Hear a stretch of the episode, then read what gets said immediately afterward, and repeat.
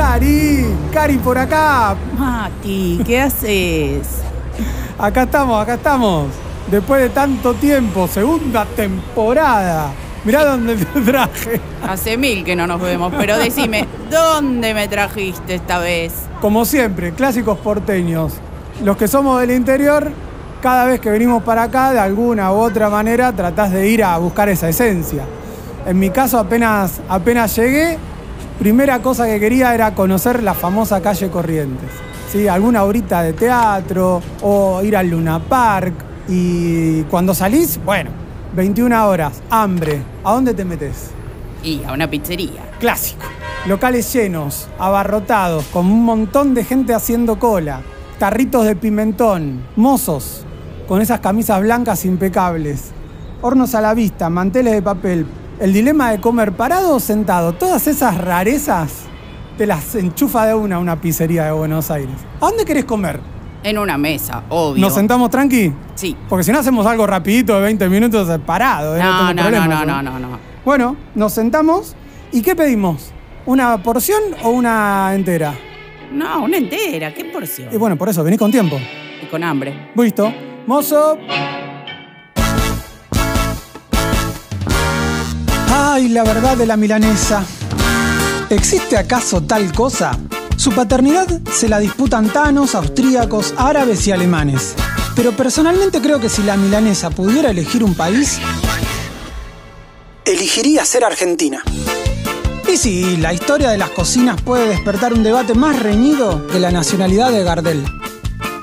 Pero como nos gusta la discusión y el careo, y por sobre todo el buen Morphy y las buenas historias, nos hemos propuesto sacarle la careta y desmentir algunos de los mitos que hay alrededor de los platos preferidos de los argentinos. Soy Mati Pierrad, experto en fresco y batata, y junto a Karina Perticone, derribadora profesional de falsedades culinarias, nos embarcamos en la travesía del santo grial de las verdades gastronómicas. No tenemos la posta.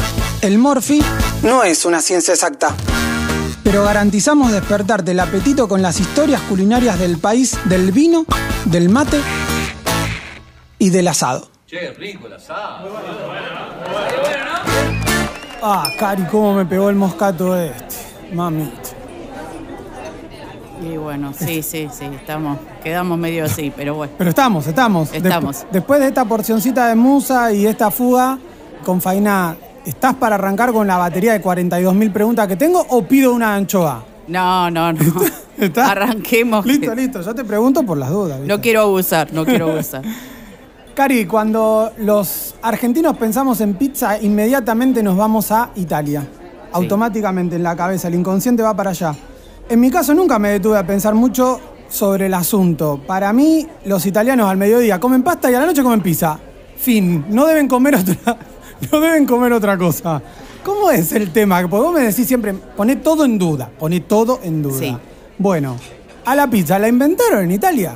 Eh, sí, pero no del modo que nos dicen los mismos italianos, ni, ni del modo que nos dicen los mismos napolitanos, ni en el siglo XV el término pizza era un genérico para masas planas con cosas. Un genérico era. Era un genérico. Mirá vos.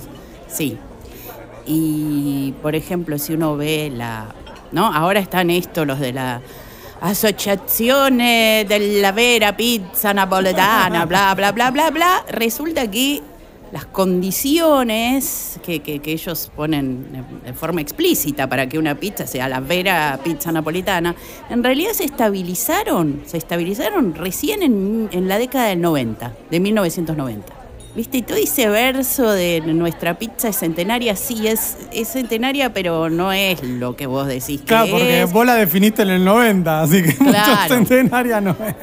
Porque antes, antes la pizza napolitana no tenía el cornichón este famoso, ¿no? El- el- el- ese, ese este, espacio con aire en el borde. eh. Pero además, en Argentina había, en la década de los 60, por ejemplo, o 50, había más pizzerías en Argentina que en Italia. Joder, Sí, chequeado. sí. No te puedo creer. Eh, entonces, es, eh, ¿por qué? Porque en Italia seguía, si bien eh, pizza era un genérico, que, ¿no? Claro, yo les dije en el siglo XV, miren todo el tiempo que pasó. Había, eh, o sea, había pizza napolitana y había, está la pizza romana también, y, pero no había pizzerías por toda Italia, no había esta cosa de que la comida que identifica a los italianos es la pizza, ¿no? En la primera mitad del, del siglo XX, en Italia. No es que cualquier ciudadano italiano de cualquier región, de cualquier país, como dicen ellos, que son las regiones, ¿no? Le dicen ir país, se sentía identificado con una pizza. Ya me derribaste un mito. Eh, pero es, sí. O sea, no es una cosa monolítica que ocupaba toda Italia, que todos los italianos comían pizza. De hecho, de hecho, entrevistando, ¿no? Gente que, que vino, gente muy grande, hablé con una señora de 93 años que vino desde el Piemonte y me dijo, yo la pizza la conocí acá, porque en el Piemonte no sabíamos lo que era una pizza. Por supuesto, ella vino a principios del siglo XX.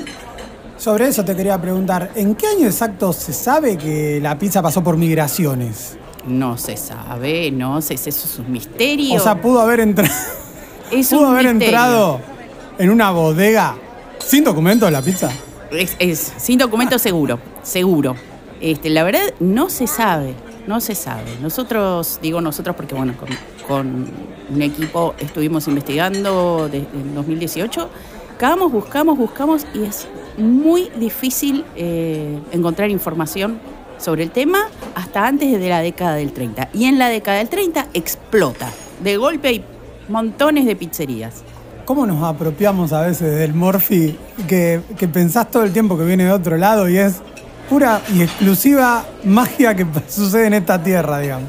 Y pasa en todos lados igual, ¿no? Pero sí, nosotros hicimos de la pizza una cosa local. Por supuesto, modificamos el tipo de pizza, el tipo de masa, los, lo, que hoy llaman los toppings, ¿no? Lo, lo que va arriba, lo modificamos.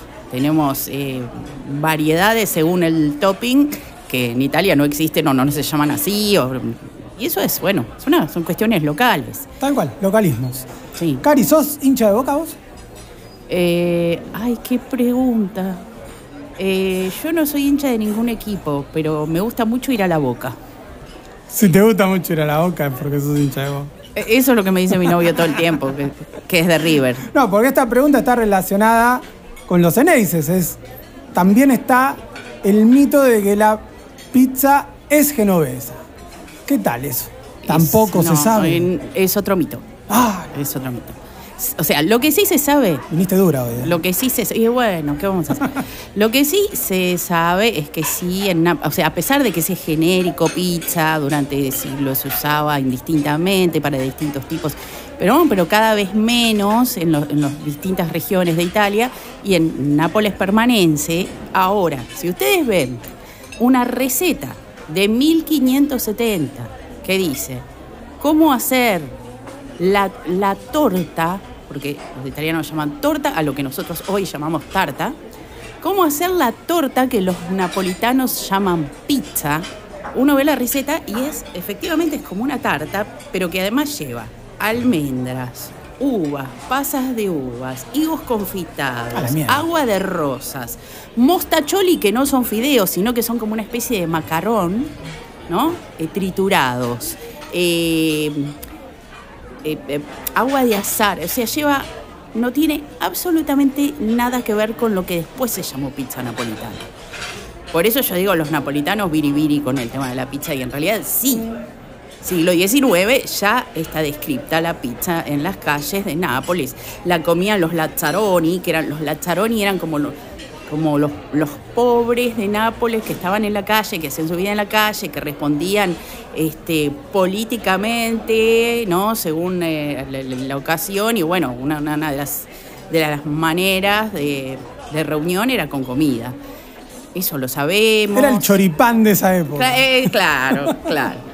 Pero la verdad que esta cuestión de los napolitanos, ¿no? Que dicen nuestra pizza antigua, la, vera pizza napoletana antigua, esto que de los criterios que se estabilizaron en los 90, de hecho, son, son tan poco antiguos que las pizzerías, varias de las pizzerías más antiguas de Nápoles, no pudieron entrar a formar parte del consorcio de, de la Vera Pizza No. porque no cumplían con esos requisitos. Es espectacular.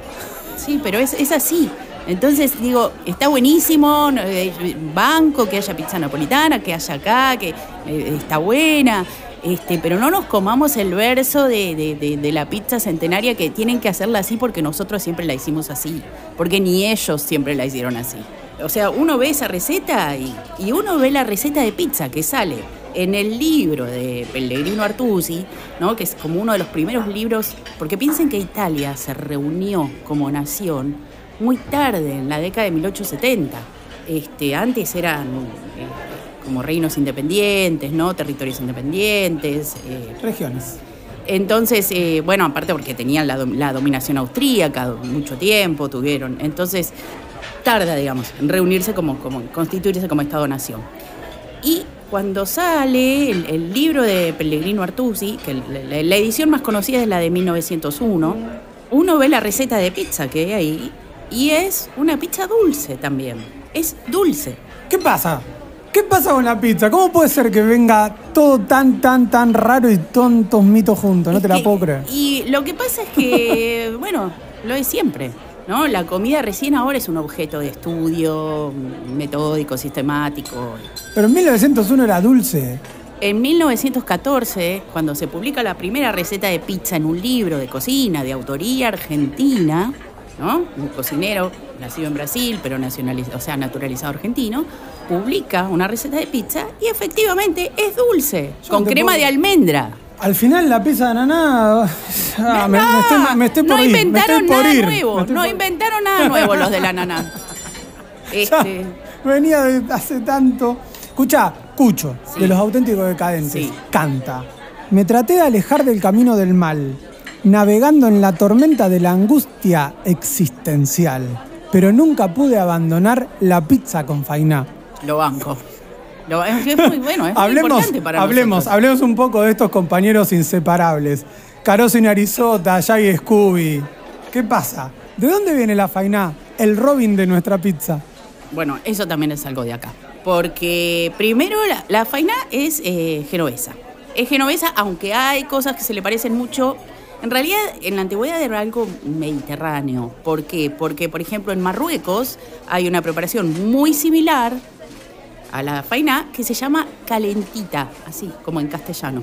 Me ¿no? gusta ese nombre, ¿eh? Me todo, gusta mucho. todo el, sí, todo el intercambio que había ahí en el Mediterráneo generó esto. La faina era genovesa, harina de garbanzos.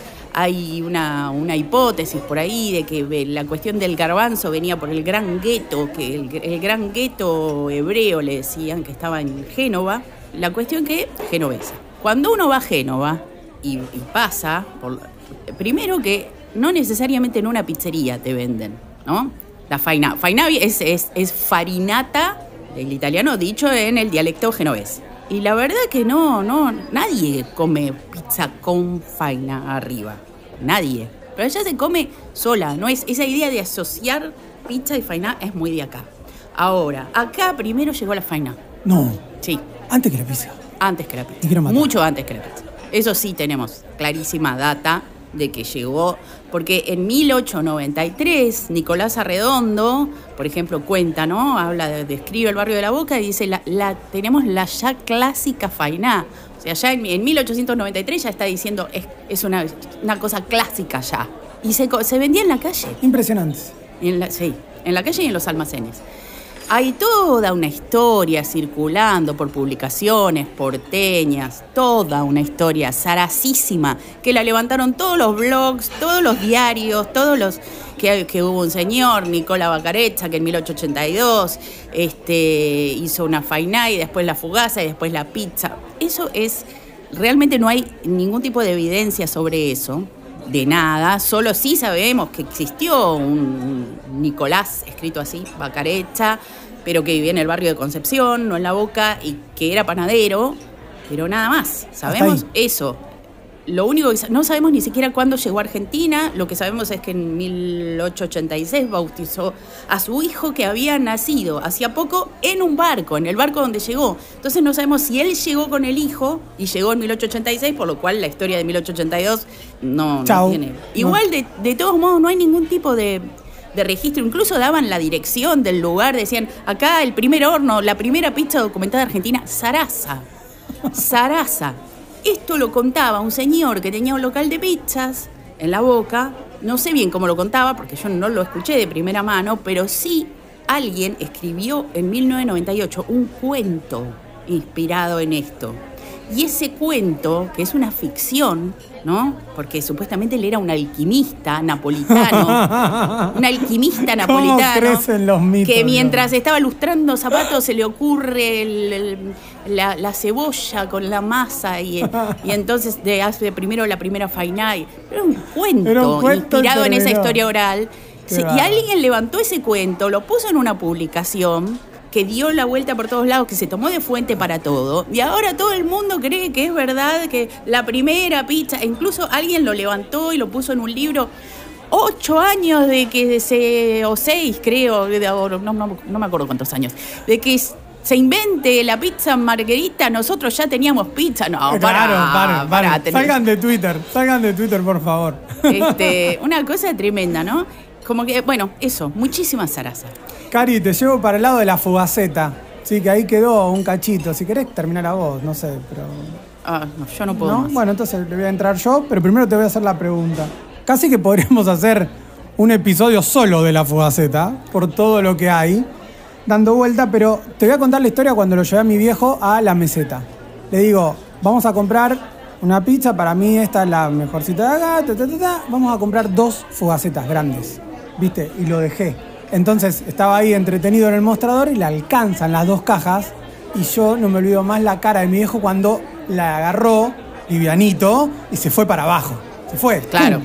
40 kilos cada No, sí, sí, sí, sí, sí, Dice, ¿qué compraste? Bombas neutrónicas. sí. Las amo igual. Esto es la meseta. Sí. Y fuimos a casa, éramos siete, comimos con una pizza, porque había fainae, sobró una entera ¿Cómo nace la fugaceta? ¿Es realmente un invento argentino? ¿De dónde viene esto? Eh, bueno, ustedes saben que hay una famosa casa de pizza que se atribuye el invento. Puede ser, pero la verdad que, de nuevo, tampoco hay documentación, tampoco hay nada que pruebe, porque lo que sí existía, y desde antes de la pizza, era la fugaza. O por lo menos está documentado antes de la pizza, era la fugaza. La fugaza era la masa con la cebolla, condimento y ya. Fin. De hecho, quiero volver al tema de la boca. En la boca hubo faina y fugaza mucho antes que pizza. Muchísimo antes que pizza. Y ahí la, la faina se vendía donde se vendía la pascualina, que es la torta salada, como le dicen los italianos, torta salata, de Pascua. Por eso se llama pascualina. No podían comer carne y se comían la pascualina y eh, la pascualina podía ser o de espinaca o de eh, alcaucil. Y eso se vendía en la boca en 1911, más o menos. No puedo creer todo lo que aprendí en estos 60 segundos.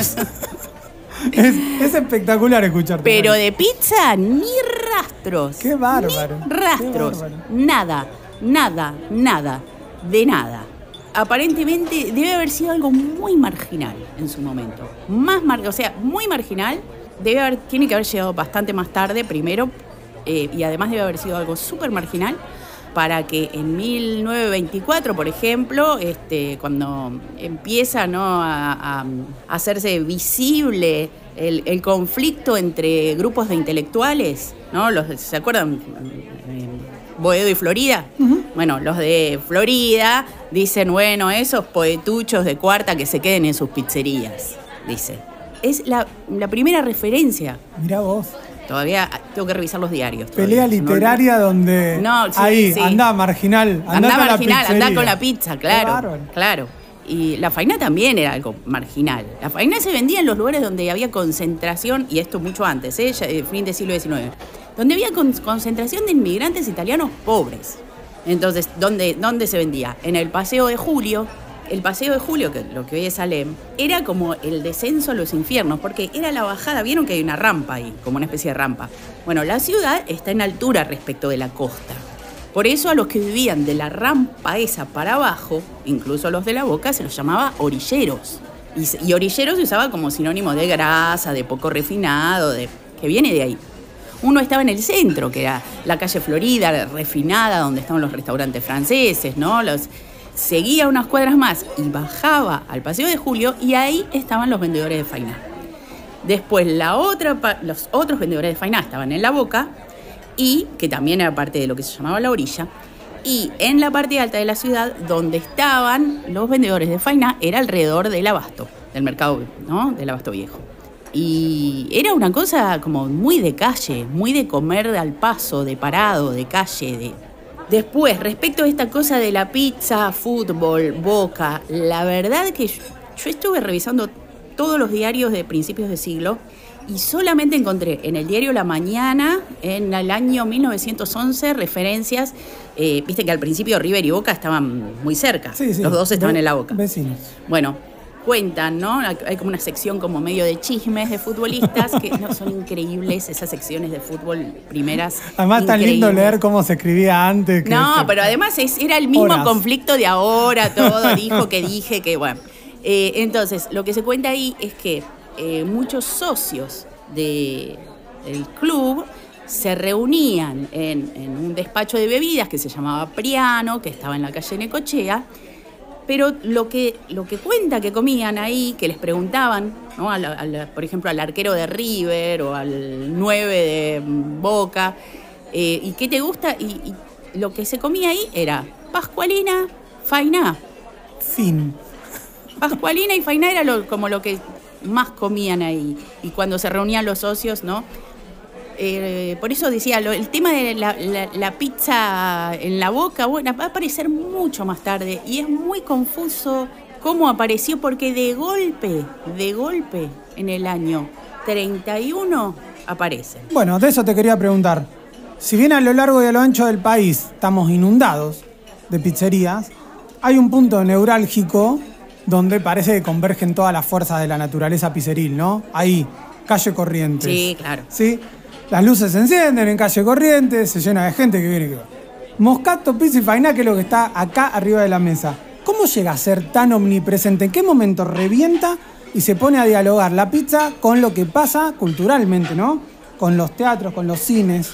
En la década del 30. Ahí, justo ahí. Sí, pero sí se supone que había pizza en la boca, que había pizza en el abasto. Se supone, porque no sabemos, no tenemos ninguna este, ninguna evidencia. Hay, hay una pizzería que dice, bueno, no, nosotros en el año 27 ya estábamos vendiendo pizza, pero la verdad que no tienen cómo mostrarlo y los discursos de los dueños de los establecimientos, los discursos sobre lo histórico, son lo menos confiable del mundo. Y todos quieren ser el primero eno, el inventor de él. Entonces. Pero en el 30 sí, en el 30 explota. En la década del 30 explota. Pero, por ejemplo, o sea, no había, no había mención de pizza y de golpe en el año 31 apareció un músico que compone un pasodoble tarantela que se llama Pizza y Fainá. No. Eh, la, sale la receta de la pizza en un libro de un cocinero italiano que había sido el cocinero de Irigoyen y el cocinero de Uriburu, que era uno de los cocineros más conocidos de, Argentina, que era Carlo Spriano. Él publica esta receta de pizza con tomate, porque la primera que se había publicado, acuérdense lo que les decía, era dulce con crema de almendras. Al poco tiempo, tres años después, sale en el libro de Petrona, y en el medio ya habían abierto las pizzerías, algunas de las pizzerías de Corrientes, de las, más conocidas. Pero, o sea, no puede ser que no hubiera nada y después en los 30 estalla. Tiene que haber pasado algo en el medio. El tema es que todavía no encontramos ninguna evidencia de eso. Cari, me interesa que me cuentes más sobre el boom en los 30. Y lo de los 30 tiene que ver con lo que estaba pasando en Buenos Aires en ese momento. ¿no? Se venía de la crisis mundial del 29, por ¿no? cuando estalla Wall Street. Crisis mundial, pero, pero mal. Y acá lo que pasaba es que contra esa crisis había una revitalización de la industria eh, ¿no? local importante y había en lo cultural, esto era todo lo contrario de algo en crisis, o por lo menos paralizado. Un hervidero. Era un hervidero, realmente era un hervidero cultural. Y entonces, en esta década empieza el cine sonoro, en esta década se mejoran este, las posibilidades de grabación, la radio, la cuestión de la radio, ¿no? Todo eso moviliza un montón de cosas y de hecho la gente que salía de Radio El Mundo y no y, iban a comer a las pizzerías de Corrientes.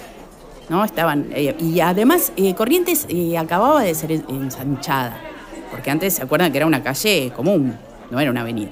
Y bueno, ahí estaban los teatros, ya en esa época, estaba el Teatro de los Podestá, que era como era una mezcla de alta cultura y cultura popular y, muy, muy movilizante. Estaban todos los cafés donde iba la bohemia porteña, la famosa bohemia porteña, ¿no? Este, García Belloso, Charles de Suzanne, eh, eso junto con todo el movimiento pictórico de la boca, los pintores de la boca, de lo que se llama la escuela de la boca. Todo eso de lo que nos hemos olvidado, esos hitos culturales que tuvimos que nos olvidamos. Bueno, todo eso va de la mano de este, las pizzerías que estallan de, gente. Es espectacular cómo se tiene que dar para que haya un boom un racimo de cosas. O sea, es, viene del arte, pero también viene de abajo, de los orilleros, y también viene de la apertura de pizzerías que andás a ver por qué a alguien se le ocurrió meterlo. Se ensancha la avenida, esto junto. y bueno, se, explica de múltiples factores. Sí, sí, eso. Es una conjunción de factores que que se dio y bueno, pasó eso. Entonces, eh, mucho bohemio, mucha... Eh, a, ver, ahí no estaba la aristocracia, ahí estaba la pequeña burguesía, los trabajadores que, buscando crecer, y ese público era el que iba a las pizzerías, más el de los artistas y el de los trabajadores de la radio, los artistas de la radio. Piensen que en ese momento un, artista de radio era una mega estrella. Entonces todo ese movimiento, por supuesto, además le daba visibilidad a las pizzerías. De hecho, las revistas teatrales, que se consumían muchísimo, eh, muchas, había muchas publicidades de pizzería y muchas eh, las hacían con los famosos. En el librito que te regalé de La verdad de la milanesa, de la obra, sí. Eh, la parte de atrás hay como cuatro publicidades de pizzería. Sí, claro, pero claro, porque Solo era pizzerías, no había cantina. porque ya desde esa época estaba esta cuestión de salgo del teatro voy a la pizzería. Y no solo del público, toda la gente que trabajaba en los teatros iba a las pizzerías. Nosotros tenemos la media masa, por ejemplo, y una brutal cantidad de queso y mil variedades de pizza. ¿Se sabe de dónde vienen esos rasgos de identidad? Mira, hay mil hipótesis. Que los genoveses, porque los genoveses tienen algo que se llama Pizzalandrea o Pizzalandrea o Pizzaladiera, tiene como distintas maneras de, nombrarse, que es parecida a la pizza. Entonces hay una hipótesis de que la pizza porteña viene de ahí, después que no, que es la mezcla de la pizza napolitana con el sfincione, que es eh, algo siciliano, una preparación siciliana, parecida a una pizza pero más alta, eh, que no se sabe, y la verdad no se sabe bien. Eh, lo que sí se sabe es que el negocio desde el principio estuvo en manos de italianos, pero ya desde el principio había algunos españoles y eh, después se empieza a llenar de españoles el negocio. Cuando yo era chica en Mar de Plata, la pizzería más cerca de mi casa era la pizzería del gallego era eso, la pizzería. Durante años y años y años se asociaba pizzería con gallego, Galicia, se, hacían chistes. Ya se había claro, ya se había mezclado. Y esa mezcla, bueno, también es significativa. Lo que me enseñaste de pizza no tiene nombre. Y para ir cerrando, yo te quería preguntar, después de este banquete de harinas y quesos, ¿qué comemos de postre? Sopa inglesa. Sopa inglesa. Porque otra cosa que me llamó mucho la atención es que hay como otro tipo de tradición de postres en las pizzerías, que pasa por la torta de ricota, por la pasta frola, por los merengues en el imperio. Por ejemplo, tenéis los merengues esos gigantes, que a veces uno se pregunta, ¿le venden a alguien eso o ya se perdió? No lo sé, pero hay como otra tradición que, que sale del flan, del budín de pan, del helado. lo más tradicional del bodegón. Pero también son preparaciones que, que en los 30 se pusieron de moda. La pasta frola se puso de moda en las cuartetas en los 30 y no era de membrillo, era de damasco, por ejemplo. Son postres que en esa época se generalizaron, por lo menos acá en Buenos Aires. Ahí en el Imperio está la estatua de Carlitos, Balá, que hace poquito nos Sí. dejó, y aparentemente dice ahí que comía muchos de estos merenguitos cuando, cuando terminaba de comer su, su pizza. Nada, está impregnada en nuestra, en nuestra cultura y en nuestra historia, Sí, agarradísima la pizza, Sí, así que supuesto. seguramente en algún otro episodio nos juntaremos en otra pizzería. Dale, dale. A mí me gusta la pizza, la pizza de mozzarella. Cuando me lleva mi abuela, sí a la pizzería. Una canción de Carlito Balá que habla sobre eso. Está buenísimo. Me encanta. Te quiero aportar un último dato que es maravilloso. Tirá.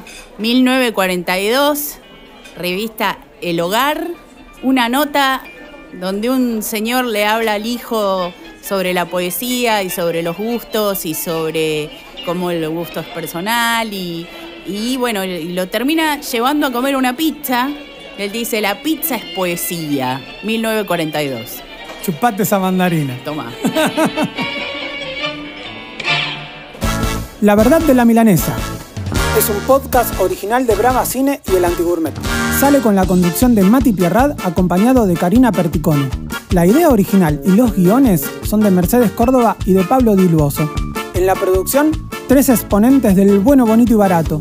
Valeria Forster, Nicolás Beaumont y Natalia Fernández. La edición, la musiquita y los condimentos estuvieron a cargo de Tomás Jureza. La canción del Anti la compuso el hippie Pablo Nomdedeu. Este es un podcast realizado gracias al Ministerio de Cultura de la Nación con apoyo de MICA, el Mercado de Industrias Culturales Argentinas, y Gustar, Gusto Argentino. La propina no está incluida, pero con recomendarnos, alcanza.